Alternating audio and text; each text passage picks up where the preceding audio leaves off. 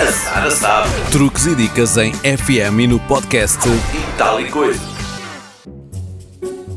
A dica de hoje é para quem quer adormecer mais rápido e dormir melhor. É essencial ter uma rotina que inclua uma combinação de práticas calmantes e um horário fixo e regular destinado ao sono. A doutora Verena Sen, neurocientista e especialista em sono, apresenta algumas recomendações para o ajudar. Comece por praticar técnicas de relaxamento e exercícios de redução de stress, tal como o Tai Chi ou atenção plena.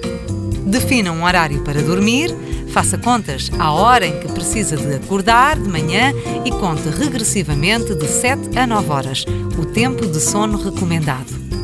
Tome um chá relaxante ou uma infusão.